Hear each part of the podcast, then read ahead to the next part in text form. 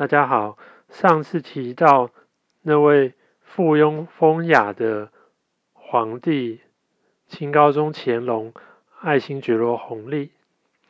那今天我要再讲另外一件跟他有关的事情。不过在讲这件事情之前呢，我要先声明的是，我没有再去比对《清史稿》《清史录》还有其他历史学者。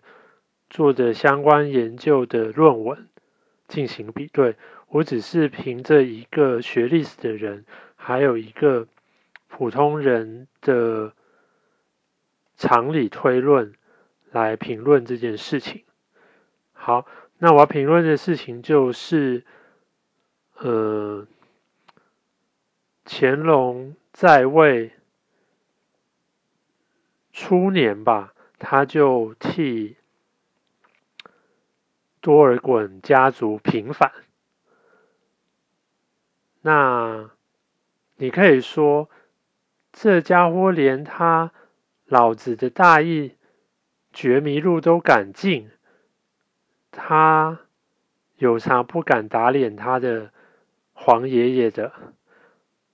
不过这只是情绪化啦，我们做人做事还是要讲道理啦，所以呢。接下来我就要来讲说，我觉得其中的道理，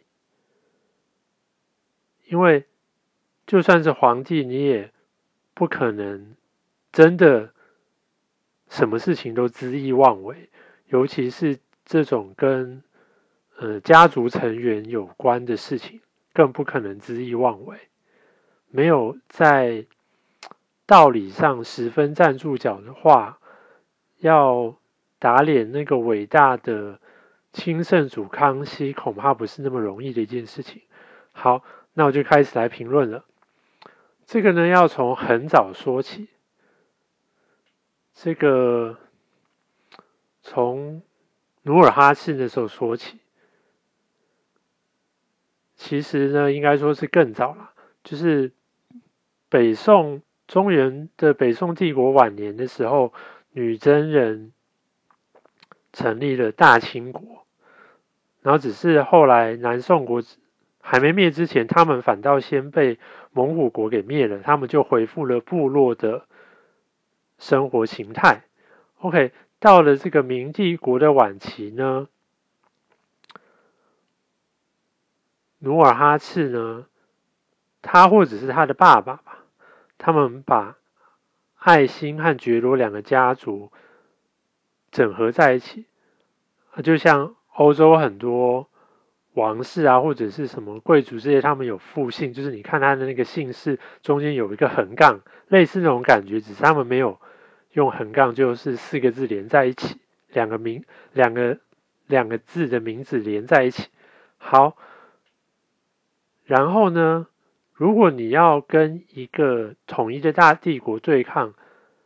某种程度，你也是要团结起来。所以，努尔哈赤做的事情呢，就是把各个部落联合起来，然后呢，整并成八大支，这就是后来的八旗的根源。好，然后呢，他其实是共主，是大家推的。那可是你知道，这个人都有私心嘛？你戎马一生，开疆拓土，你会这样就愿意把他放手给别人吗？当然会比较希望给自己的儿子嘛。好，OK，现在插一段话好了。为什么要讲这件事情呢？就是说，这个小说、电视剧看看就可以，不要太认真，因为。他们呢，其实都是呃作家们自己的情感投射和一些想象，那其实是会让人产生对事实有错误的认知。好我可以刚才讲说努尔哈赤他还是会想要传位给自己的儿子嘛？好，既然他本来大家讲好是互相推选。他想要据为己有。那他快要死的时候，多尔衮才十岁出头，一个乳臭未干的小子，你觉得如果他把这个大位交给他，别人会服气吗？而且不光是别人的问题，他自己的其他的那些儿子又会服气吗？所以，其实真正的历史是皇太极得位一点问题都没有。他不是老大，但是他是年纪很大的儿子，大概是第四个吧。然后他常年跟着多尔衮中称中东奔西讨，东征西讨，他有一定的军功。那在就是威望嘛，军功和威望，所以其他七个部落的首领应该比较能够接受他，所以努尔哈赤就直接传位给他。好了，那再接下来讲这个皇太极呢，跟他的年纪比较接近的兄弟之间，一定也是会有纷争嘛，毕竟这个。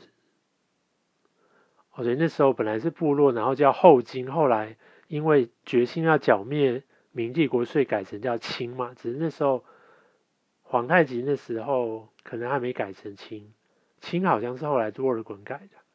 总而言之，那时候已经越来越像一个皇帝了。那他得了那个位置，他的兄弟们也会，他的弟弟们也会不服气。好了，那这个。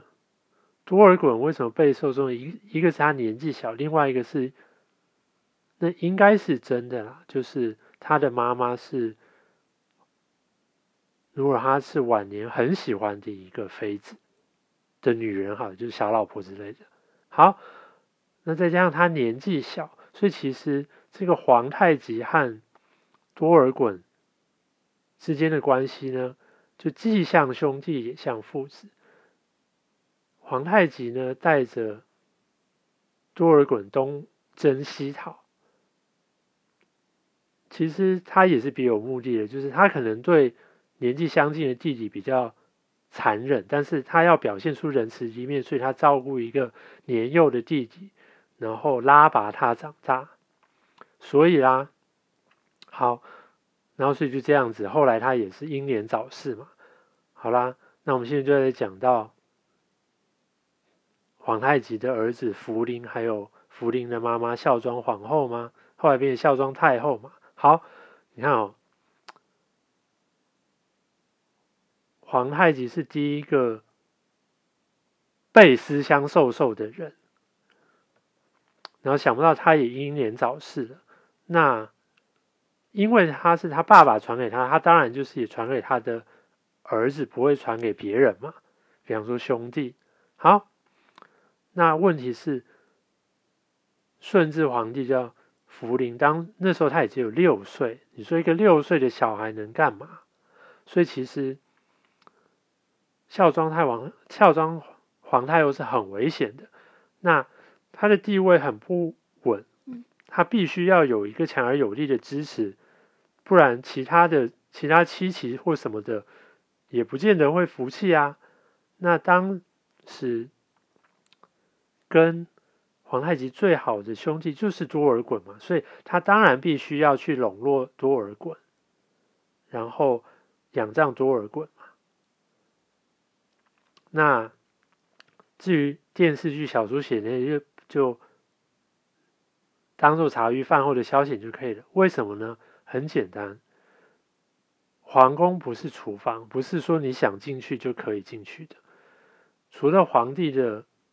妈妈、皇帝、未成年的小孩以外，任何人要进入皇宫都要有皇帝的许可，也就是不论是诏书或者是一个信物，比方说是金牌或者是令箭什么的。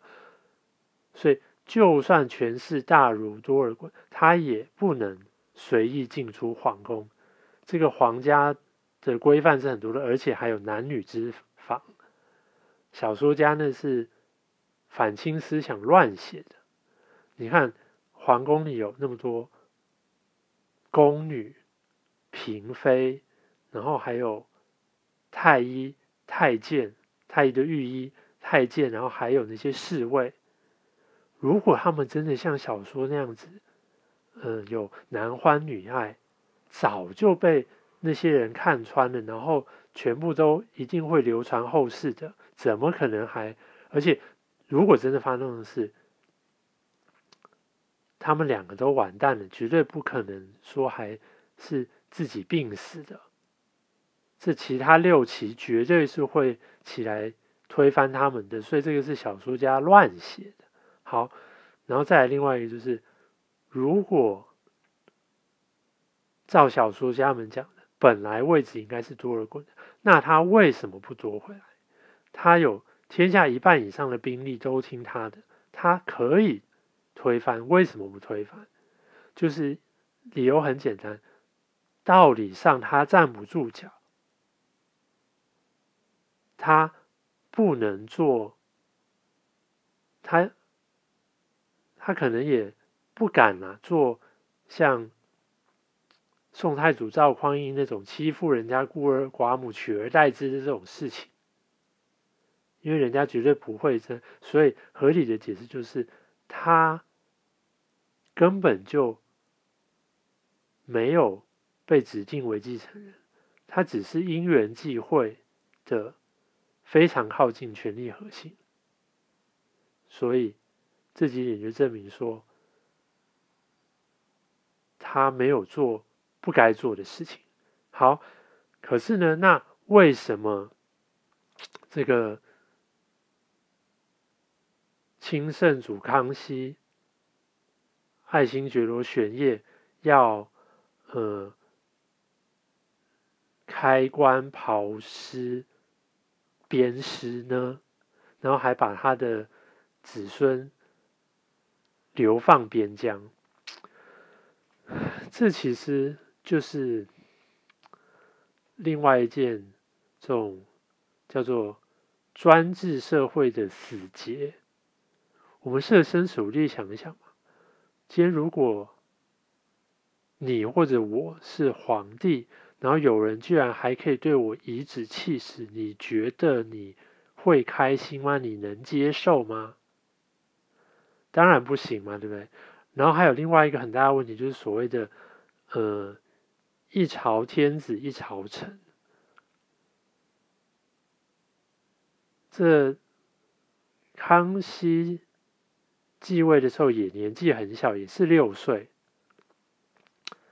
还是是三岁？呃，六岁，六岁没他是六岁，他爸福临应该也是六岁或三岁，反正就都很小，所以早期也都是要听别人的。那当然长大了以后就会很不开心，然后还有那些大臣也是啊，他们之前没把他看在眼里或什么的，或者就是说不当一回事好了，他当然必须要呃透过。鞭尸之前的最有权势的大臣亲王啦，这个皇叔公来建立他自己的威望，然后让臣下会心向他，然后再来还有一点呢，就是，呃，康熙其实也发动不少战争，可是呢，在那个之前他就先处理了多尔衮这事情。多尔衮呢，跟着他的哥哥皇太极他们东征西讨，杀人从来也没少杀过。然后好像是不是就他们两个谁啊？嘉定三屠啊，他们还有屠城啊，这个根本就是杀人魔刽子手嘛。然后康熙后来也是被评建为仁孝嘛，所以他也是。